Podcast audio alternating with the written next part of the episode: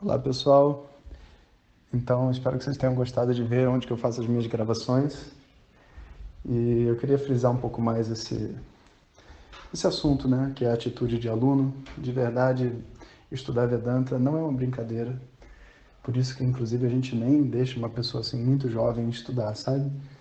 Porque se você não tiver uma certa maturidade, um, um certo entendimento sobre vida, sobre trabalho, sobre relacionamentos, acaba que o estudo nem faz sentido.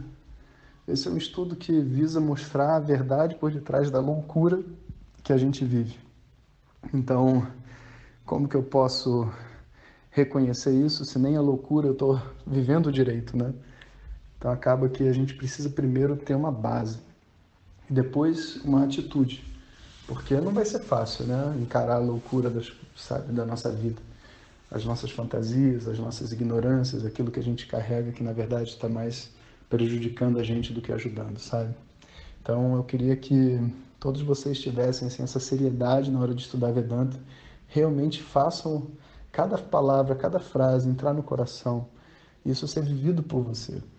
É isso que vai fazer, sabe, a grande diferença em todo esse processo que vocês vão estar vivendo daqui para frente. Hariom.